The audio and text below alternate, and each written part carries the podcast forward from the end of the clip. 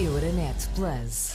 Ora, muito boa tarde. Esta sexta-feira faz um ano que começou a guerra na Ucrânia. A invasão da Rússia foi condenada um pouco por todo o Ocidente. A Europa assistiu à maior vaga de refugiados desde a Segunda Guerra Mundial, 14 milhões de pessoas. É um dos temas para o debate aqui no Casa Comum, com os convidados residentes Porfírio Silva, do Partido Socialista, Pedro Duarte, do PSD, onde vamos ainda falar sobre o pacote de habitação anunciado pelo Primeiro-Ministro a semana passada. Ora, na Ucrânia, um ano depois, os combates continuam.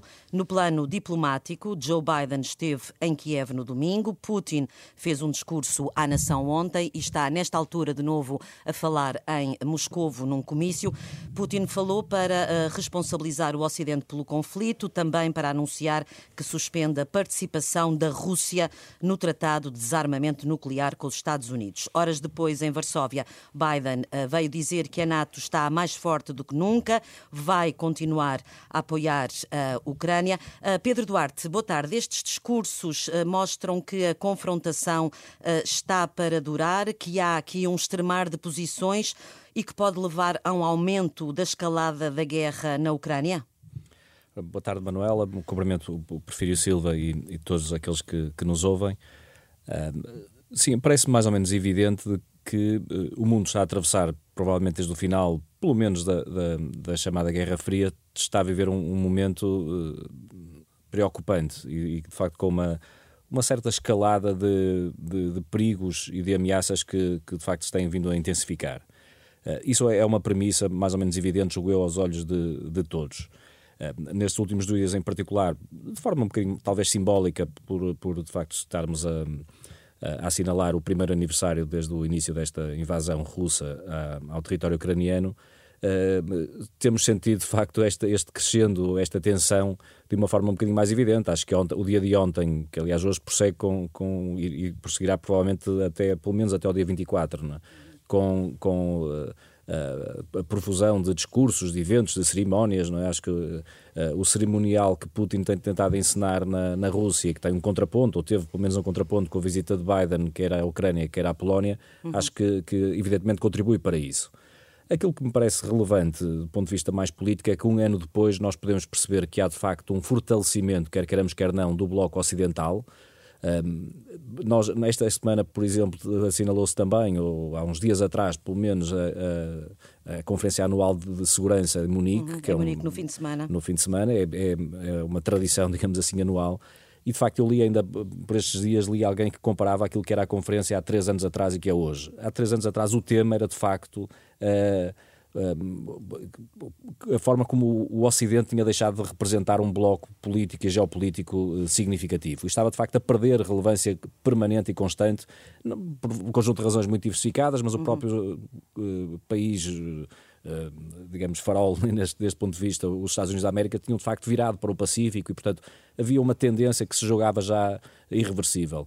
Ora, a verdade é que esta invasão de Putin acabou por ter este efeito perverso na sua ótica, certamente, de fortalecer este bloco ocidental, nomeadamente a NATO e aquilo que é, de facto, as relações transatlânticas de uma forma uh, que nós não conseguíamos, de facto, imaginar há um ano atrás. Uhum. Uh, é evidente que isto teve um outro reverso que eu acho que. Uh, ou pelo menos um outro impacto que acho que é o que torna complicada uma saída para este conflito. Isso ficou claro na intervenção de Putin, julgo eu, que, que assumiu ontem é que de facto a Rússia não tem uma, uma saída fácil para este processo. Ele próprio colocou eh, este conflito como uma ameaça existencial à própria Rússia, portanto já está a colocar neste patamar, porque percebe que ele de facto não pode, eh, não há uma boa saída, não é? E portanto ele vencer eh, no, no, no campo de batalha é. Impossível, pelo menos muitíssimo difícil, acho que ninguém hoje em dia pode prognosticar isso. Um, ele próprio, aliás, já vai limitando, hoje em dia já, já, já esqueceu aquela ideia de mudar o regime de Kiev e já se está a focar só em alguns territórios da, da Ucrânia, mas mesmo isso ele sabe que vai ser muito difícil vencer no terreno. Ora, e uma qualquer retirada que chegue a, a manter a integridade territorial da Ucrânia tal como ela era uh, há um ano atrás, já não digo antes até da invasão da Crimeia, e será uma derrota que para ele é impossível de, de, assumir e, portanto, significará certamente o fim do regime de Putin na Rússia. Ora, quando alguém está assim entre a espada e a parede, tem de facto muita dificuldade em encontrar uma saída.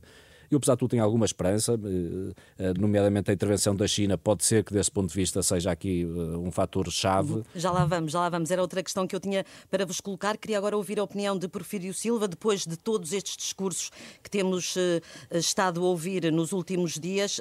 A guerra é para continuar e não há aqui um plano para a saída do conflito. Ninguém quer, nesta altura, falar sobre isso, sobre a paz. Boa tarde, Manuel Pires, boa tarde, Pedro Duarte, e boa tarde a todos aqueles que nos ouvem também. Bom, eh, eu sempre disse aqui, e ontem tive a oportunidade de me expressar, que o agressor não pode obter um prémio pela agressão. Não se pode pedir uma paz que beneficie o agressor. Uma invasão não pode, no fim de contas, dar um resultado para quem tomou a iniciativa da invasão.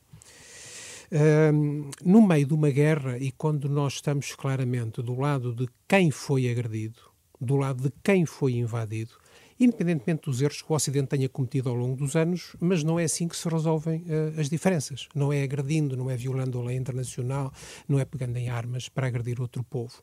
E, portanto, neste contexto é muito difícil falar em paz e uh, praticamente ninguém ousa uh, dizer que é preciso encontrar um caminho que não seja necessariamente. Mas porquê isso? Porquê é que acontece um ano depois? Porquê é que ninguém dá o primeiro passo para tentar encontrar um A guerra é uma situação limite, é uma situação em que há poucas nuances. Quando estão pessoas a morrer todos os dias, quando infraestruturas civis estão a ser destruídas, quando famílias que não têm nada a ver com a guerra uh, estão a ser brutalmente agredidas e mortas, a ser dispersas, a ser, a ser espalhadas do mundo, é muito difícil uh, não deixar de olhar para o outro como o, o criminoso na circunstância. Mas nós, do ponto de vista da responsabilidade política, penso que temos de uh, pôr em cima da mesa a necessidade de encontrar caminhos. Eu acho que uh, um discurso excessivamente otimista acerca das consequências que isto tem para o Ocidente em geral e para a Europa é um discurso irrealista. Em primeiro lugar, a Europa está a sofrer muito mais com isto do que os Estados Unidos. E a ideia de que o mundo está todo do nosso lado é uma ideia bastante errada. Basta falar com dirigentes africanos, e eu, por razão das minhas funções, eh, faço isso com alguma frequência, para perceber que em África, graça uh, um grande descontentamento com esta situação, porque acham que estão a pagar as custas de uma guerra que é na Europa e que nós estamos a ajudar a exportar os efeitos para a África. Uh, a China, obviamente, fará aquilo que interessará à China. A China não fará nada que interesse aos Estados Unidos ou à Europa. A China está a navegar entre duas forças, a ver como, como, como cobrará a melhor conta a conta mais choruda a cada uma das partes, a ambas as partes. Portanto, não vale a pena, mesmo que a China, com a sua visão de longo prazo, tenha tendência a ser mais moderada e fazer as coisas uh, passo a passo, em vez de querer abocanhar tudo de uma vez, que é o que fazem as potências mais imaturas, uh, isso não significa que não tenha o seu caminho. Uh, mas acho que é preciso que começa a haver na opinião pública mundial, e acho que nós devíamos tentar contribuir para isso, uma perspectiva que não seja ceder, que não seja dizer pronto, vamos desistir, nós não podemos desistir no apoio a quem foi agredido, no uhum, apoio a quem uhum. foi invadido, mas nós temos que pensar no futuro. E o futuro em ruínas não é futuro nenhum para ninguém, uhum. muito menos para os ucranianos. Pedro, queria só ouvi-lo, falou na Conferência de Munique e foi lá que a Presidente da Comissão Europeia sugeriu neste fim de semana que os Estados-membros, como foi feito com as vacinas, comprassem em conjunto munições e armas, de modo a garantir o fornecimento que a Ucrânia tanto pede de, de munições e de armas eh, para, para continuar uh, com a guerra. Uh, considera que isto vai ser pacífico junto dos Estados-membros, esta sugestão de Ursula von der Leyen? Eu tenho dificuldade em, em, em, prever, mas, mas, mas posso defender um ponto de vista, e o ponto de vista é que me parece que uh, essa matéria deve ser também avaliada e estudada com, com bastante detalhe. A ideia em si parece-me positiva. Acho de facto nós temos tido exemplos, uh, a Manuela acabou de citar alguns, não é? em que de facto o esforço comum acaba por garantir uma escala, uma coesão, uma solidariedade e, consequentemente, uma, uma força na, no, nos resultados que se pretendem que não deve ser descurado. E numa matéria desta natureza, com esta sensibilidade, se de facto houver um esforço comum em que haja um compromisso por parte de todos uh, os Estados-membros, eu acho que temos, eh, evidentemente, a ganhar enquanto europeus, enquanto nacionais dos, dos diferentes Estados-membros. E, portanto, uhum. sou, sou, eh, por princípio, eu diria, sem entrar em detalhe, porque evidentemente nós ainda não conhecemos como é que isto se pode claro. efetivar, mas por princípio eu sou, um, evidentemente, favorável. Uhum. E prefiro, qual é a sua opinião sobre esta compra conjunta de munições, coisa que nunca foi feita na União Europeia? Eh, vamos lá ver. Um, o, o, aspecto guerra é evidentemente o aspecto da realidade que está em cima da mesa.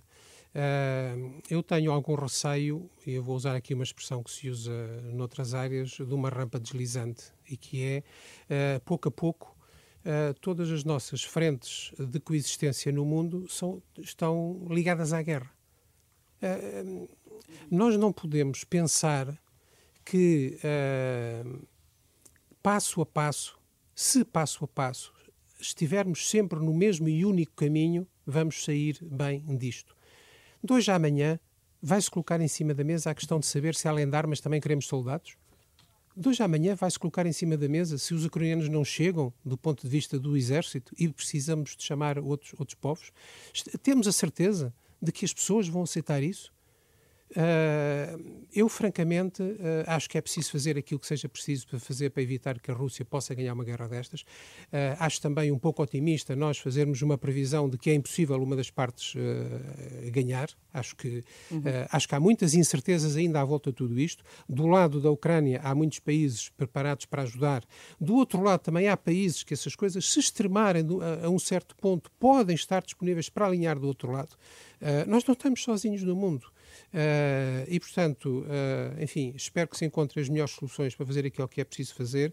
Preocupa-me que nós sejamos apenas uh, focados, passado um ano, e venderam-nos no princípio que isto ia ser curto e breve uhum. e se ia resolver rapidamente. Passado um ano, nós estamos cada vez mais a funilar uh, o contexto internacional, uh, mesmo instâncias como o G20, que agora já há uma discussão sobre se a Ucrânia pode ou não pode estar na agenda, porque a Índia uh, vai, diz que não, que não, que não quer esse assunto na agenda. Uhum. na agenda. Dizer, se nós estamos a funilar todo o contexto internacional, todas as instâncias internacionais numa única via, receio que isso não seja bom para ninguém. E uhum. desde logo para um continente ou um subcontinente como é a Europa, que se habituou a viver em paz e que, no fundo, já não estava habituado habituado a pensar em termos de que a guerra também existe. Uhum. Neste caso, como mudamos agora de assunto, por cá discute-se há vários dias já o pacote de medidas da habitação, que foi anunciado pelo Primeiro-Ministro a semana passada. São muitas, eh, vão estar em discussão pública durante o mês. Há algumas mais polémicas, uma delas que é o arrendamento compulsivo de casas eh, vazias. Eh, Pedro, o PSD também já deixou muitas críticas a este pacote, mas esta forma de o arrendamento compulsivo de casas vazias não é uma forma de aumentar a oferta de casas no mercado ou não é por esta via que se vai lá? Eu, eu julgo que hoje em dia já no nosso país, e passaram muito poucos dias depois da apresentação do programa do governo, acho que já não há ninguém neste, neste país que diga que essa é uma solução para resolver o problema da oferta. Não é? Acho que parece mais ou menos evidente, até o próprio governo e os defensores da resposta do governo estão a começar a, a, subvalorizar, digamos assim, essa mesma proposta, porque ela de facto parece muito pouco razoável, execuível e, e realista. É? Mas eu diria que perante o, o Quer dizer, há um, há um, consenso, isso há na nossa sociedade, julgo eu hoje em dia, que temos um problema, uma crise, eu diria, de habitação no nosso país. Isso parece mais ou menos evidente, é, é, é não há ninguém na nossa sociedade que o possa esconder, digamos assim. É? Isso faz-me levantar duas interrogações, eu confesso. A primeira é o que é que se andou a fazer nos últimos sete anos? Não é? Um governo de esquerda, ainda por cima em grande parte destes sete anos apoiado pela extrema esquerda, uh, quer dizer, ignorou, fez de conta, porque o problema da habitação não surgiu evidentemente este ano, acho que todos nós também reconhecemos isto. Eh, e mas, deste, mas de todo, este, de todo este pacote, qual é que seria a medida mais, eh, na sua opinião, a mais positiva deste pacote de medidas que foi anunciado? Eu acho, é, é essa a, a segunda... E será execuível, não é? Pronto, a segunda interrogação tem um bocadinho a ver com isso, é que no, no, no espaço de três dias houve, dois, eh, houve, houve, duas propostas diferentes, uma proposta pelo maior partido da oposição que apresentou, antes do governo, apresentou um programa para a habitação e que, de forma absolutamente eu diria, surpreendente talvez, ou, ou, talvez nem tanto, tem vindo a ser estoicamente ignorada pela generalidade da nossa comunicação social e dos nossos analistas e comentadores políticos, mas há uma proposta que se revelou, julgo eu, por, por quem olhou para ela, uh, realista, sensata, execuível, e tivemos, dois dias depois, o Governo a apresentar um programa em que ele, na, na sua globalidade, se tem mostrado muito pouco preparado, eu diria, irrealista em muitas das medidas e até irresponsável noutras. É evidente que no meio disso há alguma, algumas, aliás, algumas das propostas coincidem entre os dois programas e são uhum. positivas. Aquela que uh, estava a fazer essa pergunta, Manuel, eu respondo, por exemplo, as matérias que têm a ver com a simplificação do licenciamento, o desagravamento fiscal em algumas das áreas. fiscal, que é a maior parte das medidas do PSD, incide sobre um desagravamento fiscal, quer para a compra, quer para o arrendamento. Assim como a proposta do Governo, desse ponto de vista, uhum. acho que há alguma, e penso que vão no, vão no bom sentido, acho que até os, os apoios sociais no que diz respeito ao crédito à habitação, e são medidas positivas. O caminho, pelo menos, é positivo. Nós ainda não conhecemos muito bem o, como é que isso depois se concretiza, porque o Governo basicamente apresentou um PowerPoint, ainda não, ainda não concretizou as medidas. Não é? Mas a ideia em si parecem positivas. O problema, de facto, está no resto, não é? Que eu acho que corre, corre há, há, sérios riscos de contaminar aquelas medidas que podem ser positivas, porque, de facto, há uma ideia geral de impreparação total para, de facto, se apresentar um pacote que tenha eh, algum significado concreto. Isto pareceu mais uma, eu diria, uma jogada política para lançar para a agenda política um tema, para responder, se calhar, a uma, uma, um momento menos fácil que o governo estaria a atravessar, mas que de facto não, não tem a consistência e a substância que eu acho que deveria ter uma, um programa desta natureza. Uhum. Porfírio Silva, como é que responde a estas críticas de que o governo há sete anos que não fez nada? E tinha outra questão: se considera que este plano, pelo menos esta medida do arrendamento uh, compulsivo, se é ou não execuível? Uh, eu acho que aqui três pontos. Em primeiro lugar, as reações do Bloco de Esquerda e do Presidente do PSD uh, eh, são bastante, curiosamente, bastante similares. O Bloco de Esquerda diz que isto é nada. O Luís Montenegro diz que isto é o António Costa a mostrar que é comunista. Uh, há uma certa esquerda que acha que os problemas se resolvem todos nacionalizando e uh, atacando a propriedade privada. E há uma certa direita que acha que o dinheiro é tudo, que o dinheiro é que manda em tudo e que o mercado é que resolve os problemas todos.